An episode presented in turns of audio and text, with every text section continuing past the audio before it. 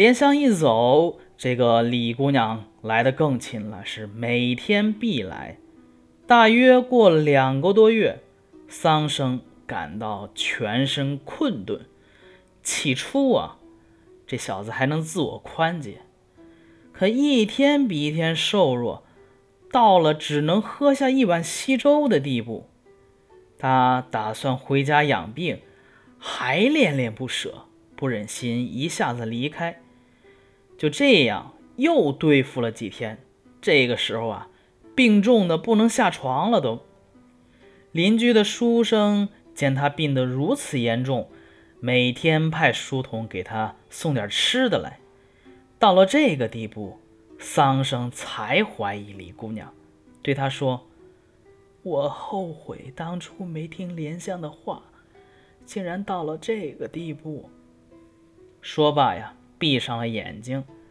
过了一个时辰，又苏醒过来了。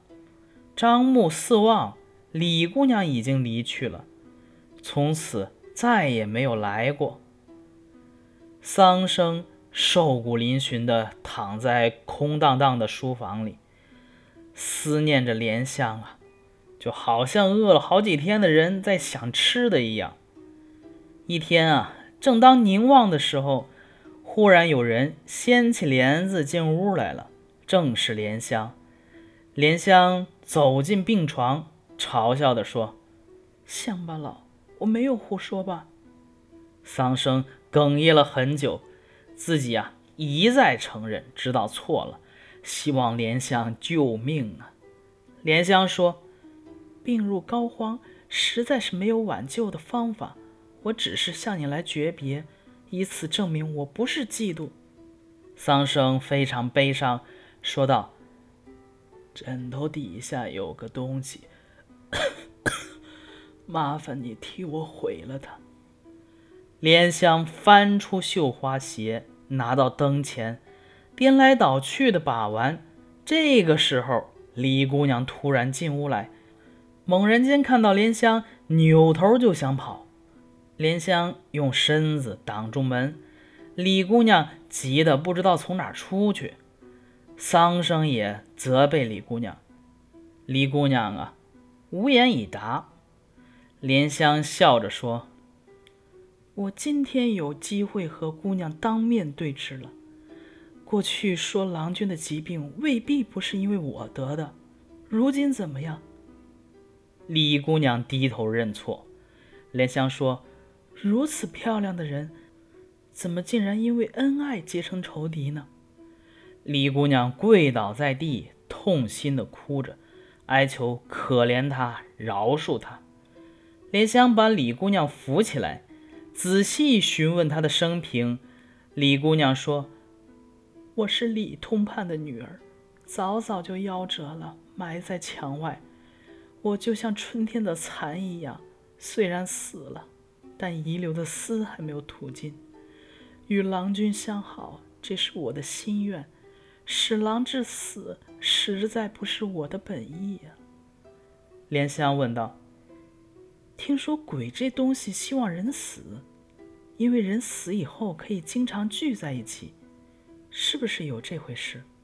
李姑娘说：“不是。”两个鬼相聚在一起，并没有乐趣。九泉下边的少年郎还少吗？莲香说：“真是痴心呢，夜夜干那种事，人尚且不堪承受，何况是跟鬼？”李姑娘问：“狐狸精能害死人，你有什么办法不这样呢？”莲香说。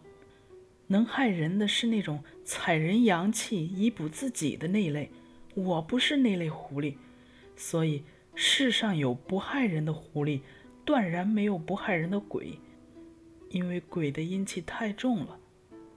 桑生听了他们的对话，这才知道啊，两个人说对方是鬼是狐，这都是真的。不过呀，这个人也是色胆包天。感觉同他们接触习以为常了，也就不那么怕了。但是，一想到自己仅存一息，恐怕呀活不了多久，不觉得失声大哭。莲香看着李姑娘问道：“你怎么医治郎君啊？”李姑娘红着脸说自己没有办法。莲香笑着说：“恐怕郎君身体强健后，醋娘子要吃杨梅，酸上加酸了。”李姑娘整整衣襟，严肃地说：“如果有一国手能治好郎君的病，是我不负郎君。”自然应当永远的回到地下去，哪敢舔着脸在人世间抛头露面？莲香一听这话，哎，从身上解下一个小口袋，拿出药来说：“我早就料到有今天。自从分别后，到三山去采药，用了三个多月才把药物配齐。即使身患重病，只要没死，吃下去没有不活的。”不过，因为什么得的病，还要拿那个东西做引子，这就不得不转而求你出力了。李姑娘问道：“需要什么？”莲香说：“樱桃口中一点香唾，我把丸药放在他嘴里，麻烦你嘴对嘴儿吐点吐沫。”李姑娘听后，脸上泛出红晕。还有点不好意思，然后呢，又低下头看着自己的鞋子。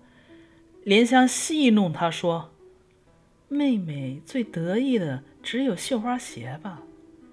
李姑娘更加惭愧，低头不是，抬头不是，好像无地容身。莲香又说：“这种事平常挺熟练的，今天怎么舍不得了？”说着。把药丸放进桑生嘴里，转身催促李姑娘去送唾沫。李姑娘迫不得已把口中的唾沫送过去。莲香说：“再送一口。”李姑娘就又吐唾沫，一共啊吐了三四口。这个时候，桑生把药丸啊吞进了肚里。过了一会儿，桑生的肚子里咕噜咕噜的，像雷鸣一般。莲香又放进一碗，自己嘴对嘴送进一口气，桑生啊，就只觉得这个丹田部位火热火热的，顿时精神焕发。莲香说：“好了。”李姑娘听到了鸡叫声，一步一回头的走了。莲香因为桑生大病初愈，尚需调养，不能再到东林去吃饭了。因此啊，将大门从外面锁上，假装桑生已经返回家乡，以此断绝任何交往。同时呢，自己日夜守护着李姑娘，也是每天晚上必来殷勤侍候，对待莲香呢，就如亲姐姐一样。莲香也深深疼爱李姑娘。三个月以后，桑生恢复了健康，李姑娘。于是好几天不来一趟，偶然来一次啊，也是看一看就走。相见时候呢，也总是闷闷不乐。莲香经常留李姑娘住下，李姑娘必定不肯。有一次，桑生追李姑娘出去，硬是把她抱了回来，觉得呀，她身体轻轻的，像个草人一般。李姑娘逃脱不开，于是。穿着衣服侧身躺下，蜷着身子，体长不足二尺，让人啊更是想可怜他。莲香私下让桑生亲昵搂抱他，任凭桑生是怎么摇动，他也不醒。桑生睡过一觉，醒来后再找，他已经消失了。以后十几天过去了。李姑娘再没有来一趟，桑生很是思念，常常拿出绣鞋来摆弄。莲香说：“李姑娘这样婀娜美好，连我都喜爱她，更何况男子？”桑生说：“从前一摆弄绣鞋，她就来到，心里一直有所猜疑，然而终究没想到他是鬼。如今面对绣鞋。”思念他的音容笑貌，实在是让人悲伤啊！说着流下泪来。按下这边不表，咱说另一边，有一个大户人家，姓张，女儿啊叫燕儿，年仅十五岁，由于生病出不了汗，死了。过了一宿呢，又苏醒过来，起来就要跑，张家锁上门户，他跑不出去。姑娘自己说。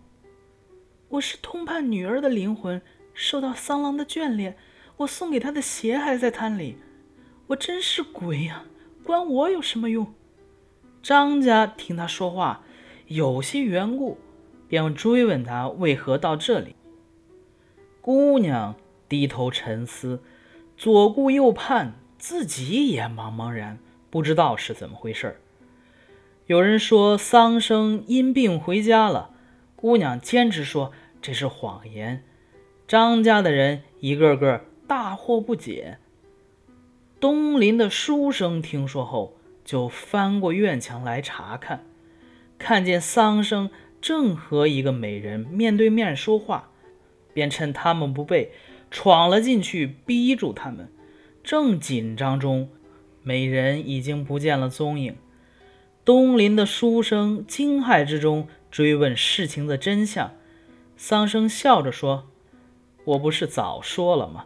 雌的如果来的话，我就留下他。”东林的书生说起燕儿的事，桑生打开门，马上想去张家查探一下，只是苦于没有理由。张家的母亲听说桑生果然没有回去，更加奇怪，于是啊，派老妈子去要鞋。桑生便拿出绣鞋给了他，燕儿得到绣鞋大喜，试着穿穿，绣鞋比脚小了一寸多，很是惊奇。